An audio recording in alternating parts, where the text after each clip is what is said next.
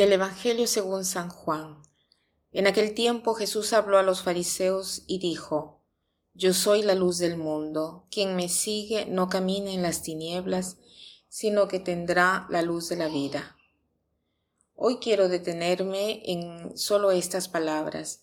Jesús dice, Yo soy la luz del mundo, quien me sigue no caminará en tinieblas, sino que tendrá o habrá la luz de la vida. La luz es un elemento fundamental para la vida del hombre. La luz es esperanza, es vida, es gozo, es oxígeno, es calor, es conocimiento. Sin luz no vemos, no conocemos. Entonces, la luz es muy importante. La luz es un elemento presente en todas las religiones. Jesús se compara a la luz. Eh, la Biblia inicia con la creación de la luz. Es la primera cosa que Dios crea y la luz es la última cosa que se menciona en el Apocalipsis cuando dice no tendrán necesidad de luz de lámpara ni de sol porque el Señor Dios los iluminará y reinarán por los siglos de los siglos. Entonces la luz es fundamental. Porque cuando uno quiere decir que es vivo, dice, o que está vivo, dice, ha venido la luz, o si se dice no ve más la luz del sol, quiere decir que está muerto. La luz entonces es vida y conocimiento. Y hoy les quiero hablar de una persona de San Isidoro de Sevilla, porque he descubierto hace poco, a través de Internet, que nos da la oportunidad de investigar para nuestras meditaciones, que San Isidoro es el patrón de Internet.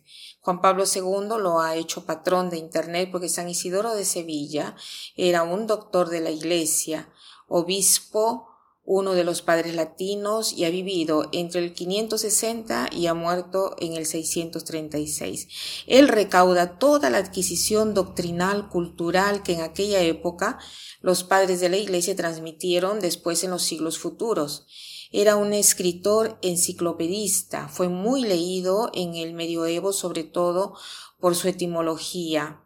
Ha escrito tantísimos eh, libros, una suma grande de la ciencia antigua y un libro con todas las etimologías. Fundó un colegio eclesiástico, es un precursor del seminario, dedicó mucho espacio a la instrucción de los candidatos al sacerdocio y además pertenece a una familia de puros santos. Tenía tres hermanos que fueron los tres obispos y santos y una hermana religiosa y santa, toda la familia santa.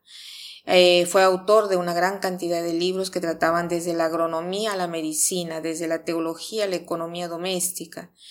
Eh, le agradezco a Dios de haberme hecho, dado la oportunidad de haberme hecho conocer a este santo.